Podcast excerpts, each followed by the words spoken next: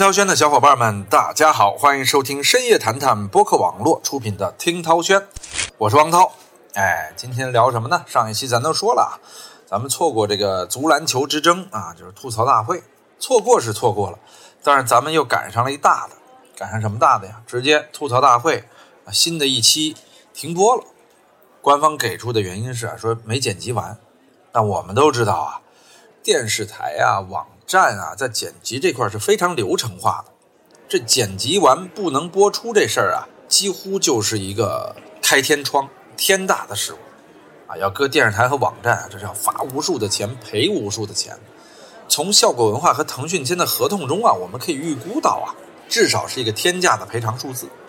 所以说，无论如何，即便你剪不好啊。吐槽大会所在的效果文化也得让这期节目播出，就是所谓你剪个没有包装的片儿出来，你也得上线，啊，上线是第一位，要不然你得赔偿。所以说，由此可见，这背后啊事儿非常的大。你说到底多大的事儿啊？可以说，吐槽体育这次啊，就是足篮球之争这次，事态太大了，可能影响了相关人的感官体验啊，尤其是这两个部门的负责人员。就是足协篮协是不是？咱也不能多说啊，不知道到底是谁不开心了。反正不开心了，觉得被触犯了，他就要相应的去维权。也就是这个维权的过程啊，让腾讯平台和吐槽大会所在的效果文化承受不了了，所以找出一个理由。哎，这个理由啊，说实话很丢面子。这也再次印证了什么？印证了吐槽大会啊，就这种节目模式啊。在中国的生态圈是非常的危险的。至于为什么危险啊，这就跟你违反交通规则一样，那是危险的，对吧？交通规则人家定的很明确，你不能越轨而行啊，对吧？你得在轨道上疾驰啊，这跟火车出轨一样啊，你得按照轨道来行驶啊，对不对？呃，吐槽大会这期推迟上线呢，后来逐渐也在圈内传出了啊，压根儿不是推迟。应该是迟迟不会再来了，这也意味着吐槽大会要再多录一期了。从预算上说呢，啊，你这期嘉宾的预算是照给不误啊，工作人员的费用是照给不误，但是节目播出不了，啊，广告主的权益实现不了，你就得再多做一期。效果文化方面还是赔了不少的。至于赔多少啊，咱们大概算一下，应该是一个百万级别吧，或者几百万级别的损失。当然有人说，这为什么会被叫停呢？这不是在国内说足篮球是很安全的吗？我其实也不大明白啊，因为我们首先没有想到的是啊，这件事在圈内居然引起了如此大的轩然大波。本来足篮球两个中国现在成绩跌到谷底的运动啊，已经没什么人看了，没什么人理了。范志毅和周琦、郭艾伦、杨明啊，吐槽一下，把热度轰上去，其实也无可厚非。而且啊。我认为，在如此差的时候，恰恰自嘲和反省是我们需要做的事儿啊。所以我觉得吐槽大会做的没错呀。而且那期节目看了，首先我觉得别的人不说啊，杨明啊、范志毅啊、郭艾伦啊，他们之间内部的吐槽啊，他是专业的，啊说到点子上去了。尽管很扎心，但是这个文案的作者呀，显然是懂球的啊，既懂足球，也懂篮球，也懂这几个人，没有大问题。但是啊。说实话，在尺度把握上，我觉得是没有照顾啊。所谓我们这个圈我自己特别不愿意承认自己是体育圈、足球圈。说实话，这个圈啊，渣人太多，烂人太多啊，好人也有不少啊。由于啊，可能混进了一些这个没有底线的家伙，所以他说话不用负责任啊，在背后捣鼓捣鼓啊，这这这，恨不得所有光鲜的人都得把你弄死。范志毅这次他们太光鲜了。影响力太大了，他们看不顺眼了，终于有机会搞你们了。这恰恰是搞他们的这些人啊，一定是背后不怎么干实事的人。你要知道，杨明人家带队呢，郭艾伦、周琦人家训练呢，范志毅那好歹是啊上海足协的主席呢，那还带着上海青训好多支队伍呢，人家是干实事的呀。来录综艺是在干实事之余啊，修养一下身心，发表一下自己的言论，也挣挣钱。扩大一下影响力，破破圈，这有什么不好的吗？对吧？包括很多足球圈内、篮球圈内的人也特别敏感啊，说你怎么能说我们、骂我们呢？啊，已经差成这样了啊，怎么能吐呢？结果啊，随后更权威的部门来发言了，这一下可以说是把这件事儿就给定性了啊！咱就不说是哪个部门了，总之就是说呀，自嘲之后啊，别忘了自省。其实我觉得说的也特别好，对呀，自嘲之后就是别忘了自省啊。但是我觉得再往下推进的时候啊，有些部门的反应就有点过激了，可能腾讯和效果文化就是感受到了这种压力。但我想说的是啊。足篮球啊，本身它就是娱乐项目。虽说呀，它代表国家荣誉，但是啊，世界各国都有足篮球，也有比中国好的，也有比中国差的。不好，咱们研究怎么不好，自嘲一下，奋起直追，没有必要上纲上线啊。而且这件事啊，首先就能映射出现在中国体育圈内部是多么混乱。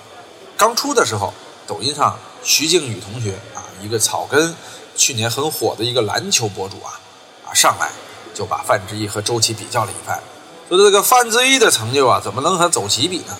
那周琦在美国 NBA 那已经是火箭队成员，那好歹人家是这个 NBA 成员，无论从这个得分还是从这个成就来说，那比范志毅要高。那范志毅其实这水晶宫队这个。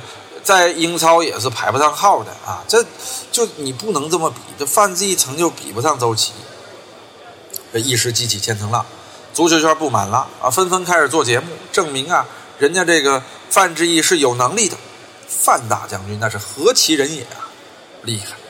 但是啊，内部闹着玩啊，可以，最终啊，一定要落到团结上。后来这事儿啊，就没完没了的你来我往啊。流量倒是赚了不少，但是我恰恰觉得呀，真正的行业内部的狗咬狗才是最可悲的，真的可怕。就像我啊，啊，不前一段时间卖球衣也被黑嘛，经常无数人写帖啊，我为什么不回呢？因为你被狗咬了呀，你回击呀，你就成狗了。但有的时候你咬的多了呀，你可能真得拿起专业的武器回击一下，做什么呀？要做打狗人啊，做丐帮帮主，是不是？开玩笑啊，这个所以说有的时候你就感慨了，一个圈要想做好啊，就必须得团结。其实播客圈也是，播客圈内部，我觉得也好像也分帮结派了，是吧？大家还是团结一些，别背后鼓捣这个鼓捣那个啊，是不是？这就所以有的时候我想说我自己是播客圈的，后来听说这圈也乱，现在我也不知道是哪圈的了，反正不是足球圈，不是娱乐圈，不是播客圈，啊，跨圈，对吧？好我们接下来说说吐槽大会，有人非常爱看吐槽大会，我个人也爱看，但我看的是什么呀？我看的主要是啊他的撰稿。我个人觉得呀，撰稿人我经常说是带着镣铐跳舞，你既得考虑节目播出的尺度，又得考虑嘉宾的尺度，在这尺度之内来写东西难，但我要为这些小编们叫好啊，给他们加鸡腿，包括在里边参与节目的一些这个优秀的。脱口秀演员啊，王建国呀，啊，这个李诞啊，那李诞现在说的越来越少了。呼兰啊，啊，就这些人，我确实是非常欣赏和喜欢的。主要还是他们的撰稿能力啊，非常之强，口吐莲花。但是啊，也有人说了啊，尤其最近嘛，不是爆出吐槽大会有提词器嘛？这个见怪不怪了。你以为只有吐槽大会有提词器吗？我录过这么多语言类节目，什么天天向上啊，还有什么这个那个呀。你以为没提词器吗？是有的，为什么要有呢？因为主持人在台上有时候记不住流程，记不住细节，有这提词挺好的呀。啊，新闻联播还有提词器呢，中央电视台百分之九十的节目都是有提词器的呀。没有提词器的节目，那主持人的能力得极强啊。啊，你比如说什么，有白岩松的新闻一加一，啊，张斌的足球之夜、天下足球，还有我的这爆笑体育，还有我做过的所有节目。啊，开玩笑啊，自夸一下。有提词器的节目啊是非常之多的，啊，咱没必要因为有提词器就觉得不好不真实。你自己上去看看，一个词儿不给你，让你背一篇稿，还得说的搞笑，那难不难？而且这些嘉宾啊都是知名的艺人，这个时间很紧，是不是？人家说实话赶着场子来给你录期节目，有提词器能表现得更好，没有就表现得不好，你说该不该有提词器，对吧？所以我个人觉得呀。这提词器不是新鲜事儿，早在第一季的时候，有时候在切到这个背后场景的时候，大家就能看到提词器。但是观众不专业啊，看不到啊。那咱们业内人士都能看到，结果现在反而把这个给提上去了，那我觉得没有必要。他提他们的词儿，咱们看咱们的节目，何必呢？对不对？好，然后我们谈完提词器这个细节啊，再说说吐槽大会最近引发的一些争议。其实从那个池子啊离开效果文化，这不是前两天池子也来大内密谈了嘛？啊，那节目我觉得录的特好啊，池子也说了特别多，很好听的两期节目，大家去听啊。到卡姆啊出事儿了，再到后续什么杨笠呀，还有乱七八糟的一堆事儿啊，可以说是纷争不断。其实大家回忆一下吐槽大会的第一期，就当时雪姨来的那期，周杰是主咖的那期，直接就被禁了。你现在哪个网站能看到？全看不到了，对不对？所以说吐槽大会生来就是在争议中前进的。但是我觉得呀，咱们作为观众就别对他太苛刻了。这样一档节目能够在中国的尺度之下存在着，这已经是非常了不起的事儿。真的是非常了不起的事儿，他惹风波是自然的，他不惹风波，那说明这节目根本没火。池子说了嘛，以前东方卫视做过一期吐槽大会啊，没人理，那那好吗？不好啊，所以咱们应该保护这档节目。接下来我们探讨几个焦点啊，比如说这个到底是冒犯还是宽容？有人吐槽大会啊，冒犯了很多人，你冒犯明星还行。现在开始冒犯男性群体、女性群体、宅男群体，还有各种各样的细节群体、单身群体，还有怎么怎么样的群体，就所以我觉得呀，关于冒犯这件事儿，我是这样看的啊，就当你愿意去冒犯另外一个群体的时候，你自己得有承受冒犯带来后果的这个承受能力，能力更大的你可能被封杀。能力小的啊，可能就是让你睡不着觉。但是我跟你说，学会把握尺度是每一个做语言类节目的制作者他必然应有的一个素质，甭管在国外还是在国内，只是每个国家的素质和尺度是不同的，但你必须要把握好。所以说，接下来我想说说几个具体的案例啊。首先来说说杨笠。杨笠这个脱口秀演员呢，我是一路看着他讲脱口秀到现在啊，我觉得首先他的进步是非常快的。他当时刚出来的时候，我就觉得哟，女生讲脱口秀，而且不是像之前斯文的那种犀利，或者拿自己的故事来讲脱口秀的风格，更多是一种准女权的这种模式，而且带着调侃性女权的这种模式，他其实挺柔和的，我觉得蛮喜欢。表面犀利，其实上啊，他把自己放在了一个很卑微、很。弱小的这样的一个境地，啊，这是一开始的杨笠。其实到了第二、第三季啊，我就发现哟，他开始强势了，他开始讲究女权了。但是我觉得没有问题啊。我个人觉得他讲的很多问题是社会上存在的方方面面，只是有的时候刺痛了某些人的心。我反而认为啊，那些反对杨笠的人啊，倒是挺渣的。编导在给我写这段的时候说：“谨慎来聊。”我个人觉得呀，就一个男人如果没有一颗宽容的心，要去对一个女人怎么着怎么着啊，我觉得这首先这个男人就挺渣的。很多直男去炮轰杨笠啊，我个人觉得我很看不惯啊，我真的很看不惯。你不管他说了多么侵犯男性的话，他只要没有侵犯咱们可以把握的几个道德准则啊。我个人觉得就没有什么问题。关于男性的利益，有什么不可以侵犯的吗？只要你不去虐待小动物，啊，不去虐待儿童，不去虐待你另一半你要真的家暴你的男朋友了，那不同意，对吧？他只不过是用调侃的方式讲了讲他所谓的独立主义，啊，我觉得讲的也很巧妙，有什么呀？但是他和英特尔这个事儿啊，我要说到说到啊，我个人觉得这事儿里边有问题。你就想一想啊，是一个什么样的公司，能在自己的用户都是男性群体的情况之下，去找一个男性不那么喜欢的女性来做代言呢？因为杨笠啊，喜欢他的一是宽容的男性，二是广大女性朋友们这两大群体。宽容的男性本来就少，渣男挺多的啊，呃，好男人挺少的啊。你这两个群体，他是英特尔的用户吗？几乎都不是。因为我个人觉得呀，大多数好男人啊，他没时间用英特尔。开玩笑，开玩笑啊！我这节目也要被喷了是吧？啊，主要是指啊，就阳历的用户啊，大多数是女性。你英特尔为什么签阳历呢？这有问题啊！这中间到底有什么猫腻呢？什么猫腻？不是跟阳历有什么猫腻，而是这个经纪公司，你是不是运作人吃回扣了？啊，你帮英特尔代理这个广告，本来你应该找个李诞，结果李诞比如说五百万的代言费，啊，你的预算四百万，杨笠一百万。啊，你报个四百万，是不是？举个简单的例子啊，当然，到底是不是这样，咱也就是吃吃瓜。我只是根据啊行业内经常出现的一些现状和一些回扣现象啊做一些质疑。如果你们真的有证据或者有去查的心啊，那去查也无所谓。